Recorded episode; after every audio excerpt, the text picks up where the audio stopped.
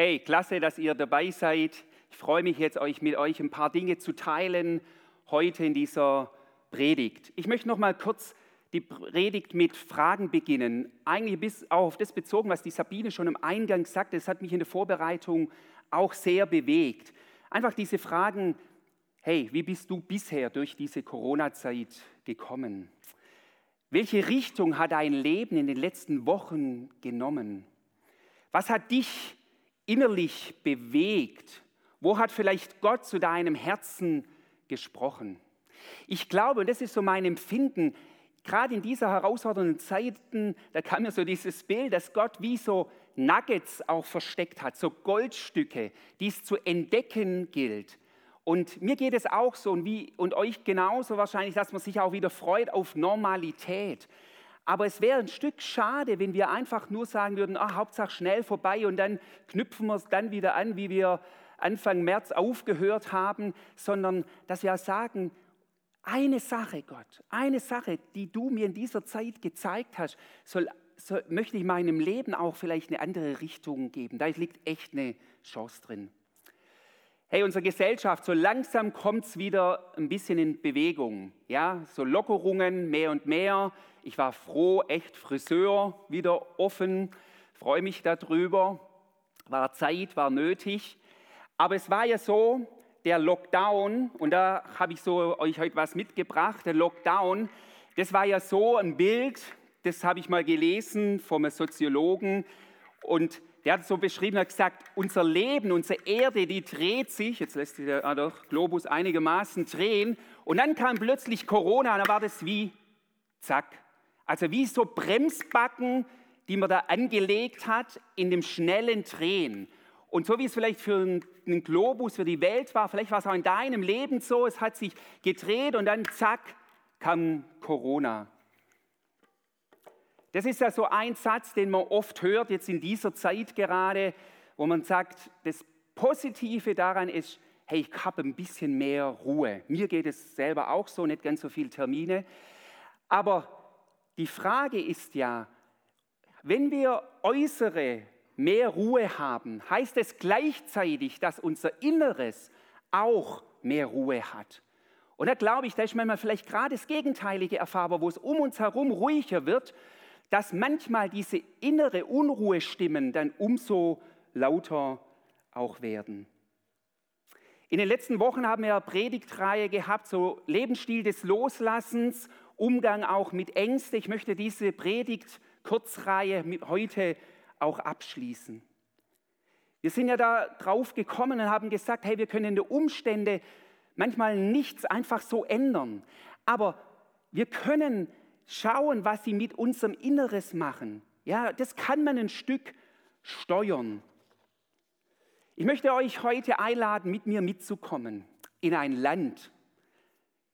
Einen Land, da braucht man keine Ausweispapiere oder sonst was, sondern das Land heißt Land der Ruhe. Willkommen im Land der Ruhe. So lautet heute mein Predigtthema. Die Frage ist einfach, die mich beschäftigt hat, nochmal zum Abschluss dieser Predigtreihe über das Loslassen.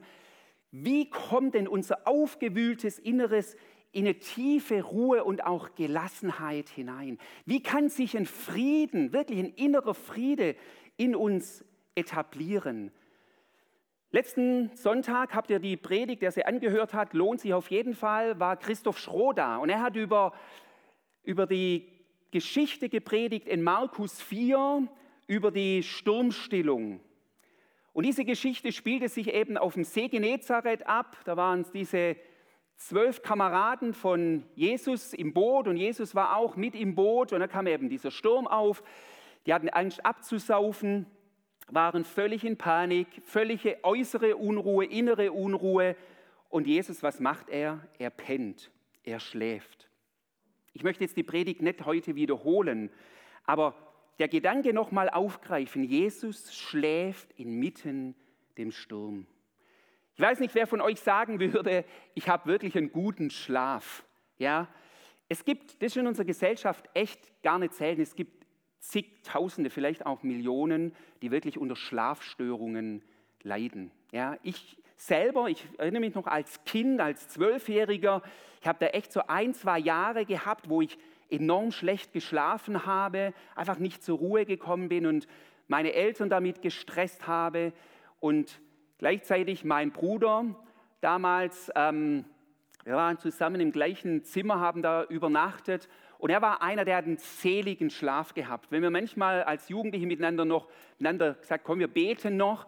Also wenn mein Gebet länger war wie eine Minute, dann hat er eigentlich schon gepennt. Oder zum Beispiel auch auf, ich erinnere mich auch noch, wir waren mal auf einem Bahnsteig und der war einfach müde und hat sich hingelegt dort auf eine Bank ähm, im Bahnhof und hat da einfach abgeratzt. Ja, manche Leute haben einfach so einen seligen Schlaf, aber ganz viele Leute haben das eben auch nicht. Ja, und wie gesagt, ich kenne das einfach auch.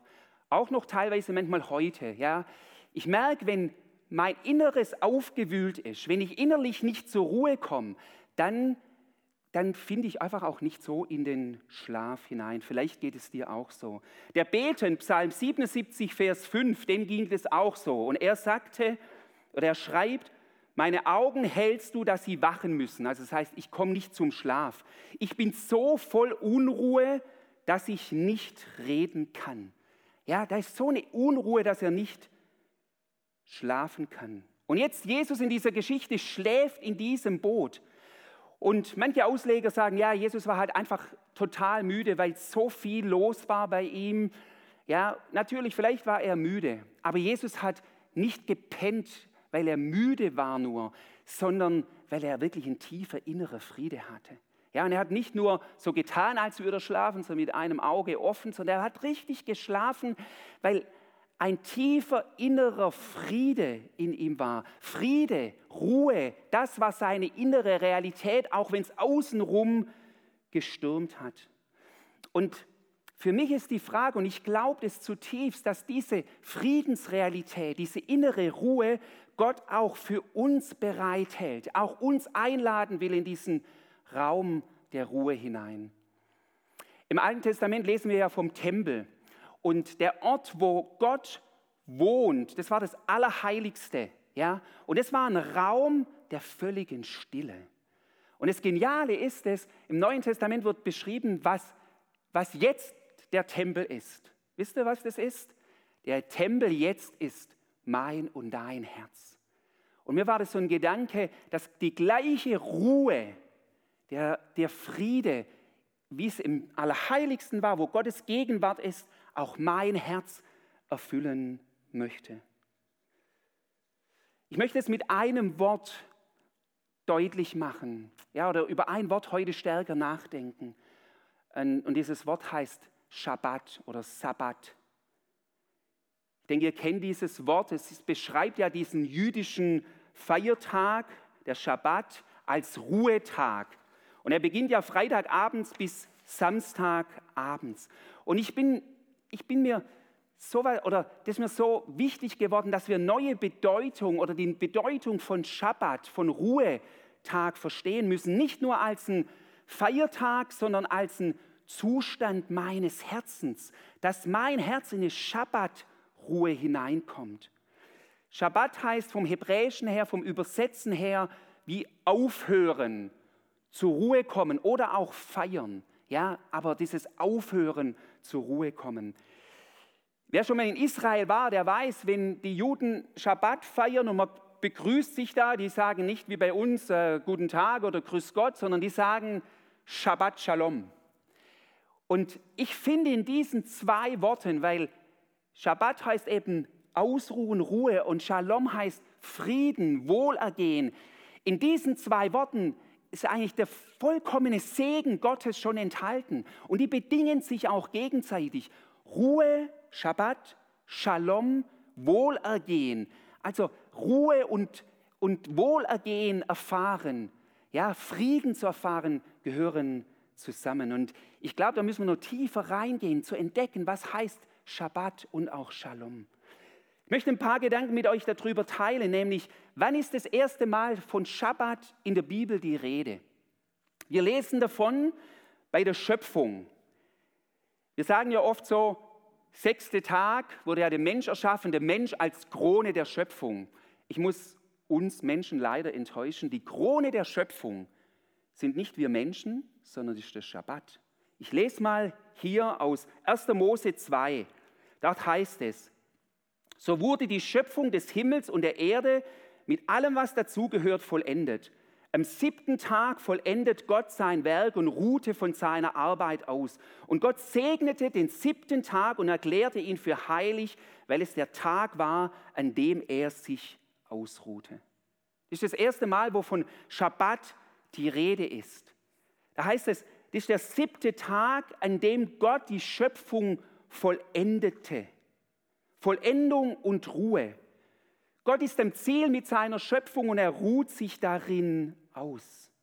Und Gott gab diesem Schabbat, diesem Ruhetag eine besondere Bedeutung, indem es heißt, er segnete ihn und er heiligte ihn.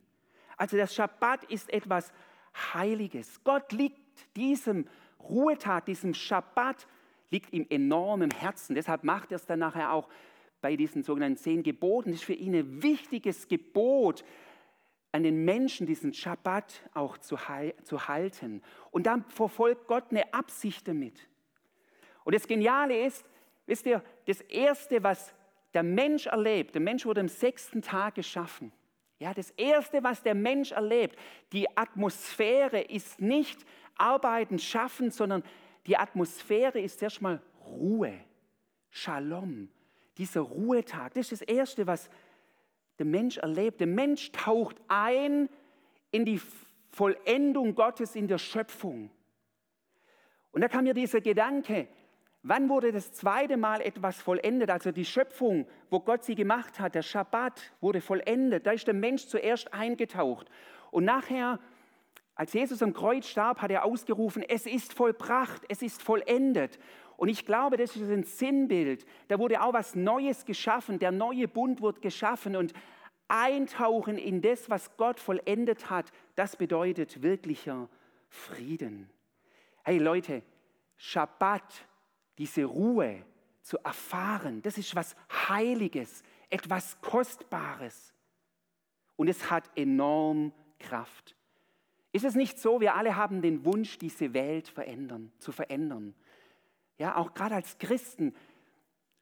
Aber diese Welt wird nicht verändert durch Hektik und Stress und Druck, sondern die wird verändert durch Liebe, durch Autorität, die gegründet ist in der Ruhe oder aus der Ruhe herauskommt.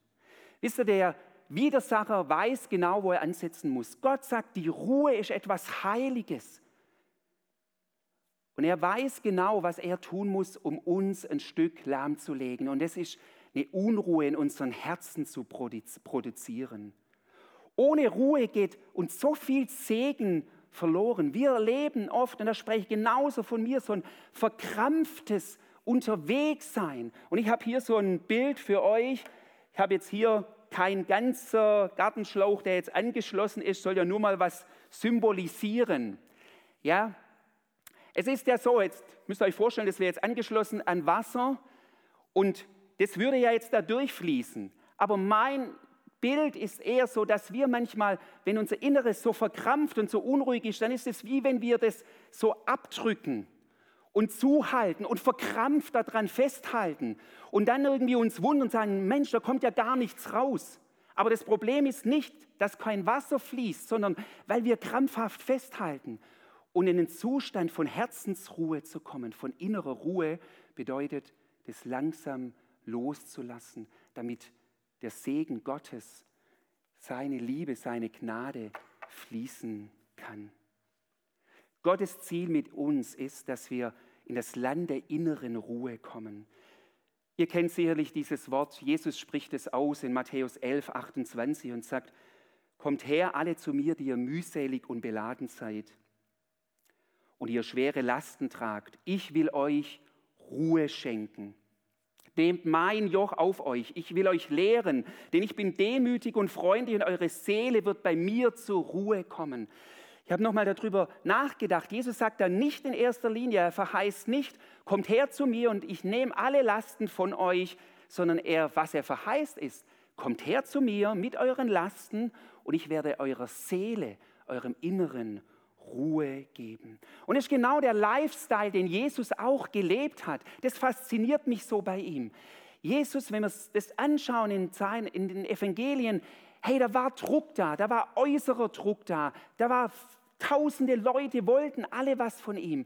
Und Jesus war aber in diesem, dieser Souveränität, in diesem inneren Frieden. Wisst ihr, diese Schabbat-Realität, die Jesus erlebt hat, diesen Frieden, das war kein das war keine Passivität. Also das darf man nicht verwechseln mit Passivität, mit einem Phlegma-Dasein, sondern ich beschreibe es immer wieder mit einer leidenschaftlichen Gelassenheit.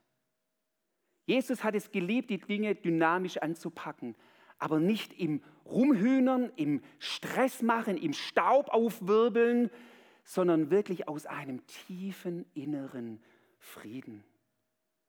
Unser Leben, mein Leben ist manchmal echt geprägt von Hektik, Verkrampfung, Verzwingen wollen. Und Gott will uns hineinführen in einen Lebensstil von Ruhe. Ja, und die Frage ist auch, was strahlen wir als Christen aus? Was strahlen wir als Gemeinden aus? Wenn Leute uns sehen, sind wir genauso in diesem Hamsterrad drin, in dieser inneren Unruhe, Scheuklappen, wo wir gar nichts mehr wahrnehmen. Hey, Gottes Wunsch ist eine Schabbatruhe aus einem Frieden heraus, das in unseren Herzen zu etablieren. Ich möchte noch kurz auf ein Kapitel eingehen, das mich dahingehend echt beschäftigt hat. Ihr könnt es mal selber mal lesen, das ganze Kapitel. Es ist Hebräer 4. Und es ist ein geniales Kapitel über göttliche Ruhe. Und wir nehmen darin wahr, dass es ein Herzensanliegen Gottes ist, dass Menschen diese Ruhe erfahren, dass sie eintreten in das Land der Ruhe. Wir lesen davon in diesem Kapitel, von dem, da wird nochmal zurückgeschaut auf das Volk Israel beim Auszug aus Ägypten. Und Gott hat sie ja wollen in das Land Kanaan hineinführen, aber sie sind 40 Jahre in der Wüste umhergewandert. Und dieses Umherwandern, dieses Rastlose, das steht das Bild für, die Wüste steht für Land der Ruhelosigkeit, wo man rastlos mal dort, mal dort. Und eigentlich war das Ziel für sie das Land Kanaan. Und sie waren 40 Jahre in der Ruhelosigkeit in der Wüste. Warum? Da heißt es in Hebräer 4, Vers 5, sie sollen nicht in meine Ruhe eingehen. In Hebräer 4, Vers 5, genau, sie sollen nicht in meine Ruhe eingehen. Und warum? Weil sie Gottes Verheißungen nicht geglaubt haben. Später ist das, Land, das Volk Israel dann eben nach Kanaan reingekommen, in diesen Ort der Ruhe. Gott hat ihnen dann durch Josua den Sieg geschenkt. Also Kanaan steht für das Land der Ruhe. Aber der Hebräer Kapitel 4 macht deutlich, dass es noch um eine andere Ruhe geht, dass nicht nur dieses Kanaan mit Ruhe, Land der Ruhe gemeint ist. Ich lese euch mal Vers 8, da heißt es, mit dieser Ruhe war nicht das Land Kanaan gemeint, in das Josua das Volk Israel geführt hat, denn sonst hätte Gott später nicht von einem neuen Heute gesprochen. Also Josua hat das Volk nach Kanaan geführt. Das war für sie zuerst mal ein Ort der Ruhe. Aber Hebräer 4, Vers 8 macht deutlich, es gibt noch ein anderes Land der Ruhe, wo uns der andere Josua, der gleiche Name Josua und Jesus ist eigentlich der gleiche Name, Jeshua und Josua, wo uns Jesus hineinführen möchte. Diese Ruhe, von dem Hebräer 4 spricht, ist eine zukünftige Dimension. Es ist die Ruhe, wenn wir mal in der Ewigkeit bei Gott sind, aber es ist auch eine jetzige Dimension. Gott hat mal zu mir ganz klar gesprochen und hat gesagt, Günther, mein Reich wird nicht in Hektik gebaut, sondern in Ruhe, durch die Ruhe hey, was bestimmt gerade dein Leben? Wir sind nicht berufen zu einem Leben der Unruhe, sondern zur leidenschaftlichen Gelassenheit. Mir gefallen diese zwei Pole. Ja, ich will leidenschaftlich sein, absolut, aber ich will genauso gelassen sein, tief gegründet in Gott. Und jetzt ist natürlich noch die berechtigte Frage, wie kommen wir denn da rein in dieses Land der Ruhe? In das Gott uns hineinführen möchte? Wie steigt denn der Pegel des inneren Friedens in uns? Ich glaube, die Antwort, vielleicht gibt es mehrere Facetten, aber die Hauptantwort ist die, ich komme in das Land der Ruhe hinein, des inneren Friedens, in dem Maße, wie ich den Wahrheiten glaube und nicht der Lüge. Ich nenne mal vier Lügen, die Unruhe in deinem Herzen hervorbringen. Die erste Lüge ist, ich bin auf mich allein gestellt. Zweite Lüge, es gibt keinen Ausweg. Dritte Lüge, Gott meint es nicht wirklich gut mit mir. Vierte Lüge, ich muss alles richtig machen. Ja, wenn du die Dinge glaubst, in deinem, vielleicht nicht mal ganz bewusst, sondern die sind vielleicht unbewusst, dann bereitest du in deinem Herzen einen Boden von Unruhe. Vier Wahrheiten, die Ruhe in dir etablieren können. Erste Wahrheit, Gott ist gut und er hat einen Weg für mich. Gott liebt mich und er ist immer bei mir. Das Werk Jesu am Kreuz ist umfassend und ich habe Anteil an allen geistlichen Segnungen. Les mal Epheser 1. Nimm das, proklamier das in deinem Leben. Vierte Wahrheit, ich darf Fehler machen, weil ich in einem Bund der Gnade lebe. Wie etabliert sich dieser Friede? Der Schlüssel ist Vertrauen in die Wahrheiten Gottes. Gerade in diesem Hebräer Kapitel 4, Vers 2 heißt es mal, die gute Botschaft nützte jene nichts, weil sie, die es hörten, sich, äh, sich nicht mit Vertrauen verband, nicht mit Glauben verband. Denn wir, die wir glauben, wir gehen ein in die Ruhe. Ja, du kannst tausend Predigten hören, du kannst stundenlang in der Bibel lesen. Wenn es sich nicht mit Vertrauen verbindet, mit Glaube verbindet, dann zerrinnt es dir zwischen den Fingern.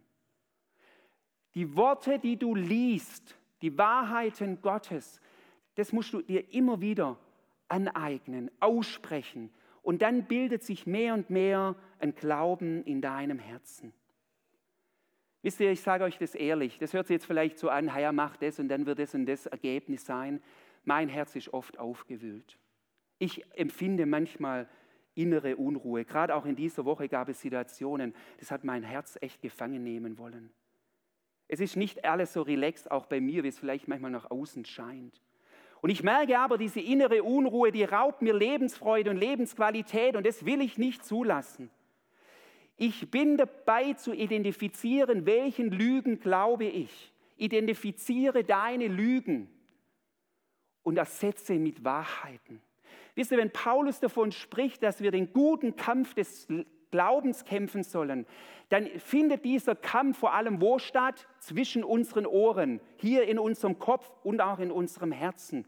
Ja, das, was wir denken, das bestimmt unser Leben letztendlich. Ihr Lieben, wenn wir uns nach Herzensruhe suchen, dann brauchen wir eines.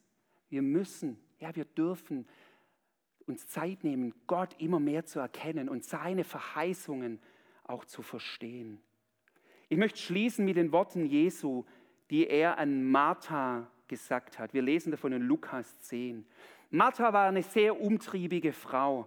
Und er sagt diese Worte nicht als Vorwurf, sondern eigentlich als eine Neuausrichtung für ihr Leben. Und es sind auch keine Worte im Sinne von arbeite nie, tu nie was, sondern das sind einfach Worte der Weisheit. Worum ging es? Jesus und seine zwölf Jünger sind bei Maria und Martha zu Gast und die Martha ist einfach beschäftigt, Gastfreundschaft auszuüben. Und sie will bewirten und tut und macht, macht sich viele Gedanken. Und dann beschwert sie sich bei Jesus und sagt, Mensch, sag mal zu meiner Schwester Maria, dass sie mir mithelfen soll. Und dann sagt Jesus zu ihr, Martha, Martha, du bist so besorgt und beunruhigt in vielen Dingen. Könntest du deinen Namen einsetzen? Martha, Martha, du bist so besorgt und beunruhigt in vielen Dingen. Maria hat das gute Teil erwählt. Was hat Maria gemacht? Sie saß vor den Füßen Jesu, hat ihn angeschaut, ihn wahrgenommen, auf seine Worte gehört. Wisst ihr, die Worte Jesu, seine Wahrheiten, die bilden einen Raum der Ruhe in unseren Herzen. Und das wünsche ich jedem Einzelnen von euch. Und ich möchte jetzt mit uns beten. Sehnst du dich, im Land der Ruhe unterwegs zu sein, diesem inneren Frieden, auch wenn es äußerlich stürmt? Hey, es ist möglich, wir können uns auf den Weg machen. Gott lädt uns ein, in dieses Land der Ruhe zu kommen. Ich möchte für uns beten. Gott. Herr unser Gott, Du siehst jeden Einzelnen jetzt, du nimmst jeden Einzelnen wahr, wo eben Unruhe, Hektik, Verkrampfung unser Herz bestimmt. Und es ist nicht dein Wunsch für unser Leben, sondern dass wir eintreten in diese Schabbatruhe, in diesen Frieden.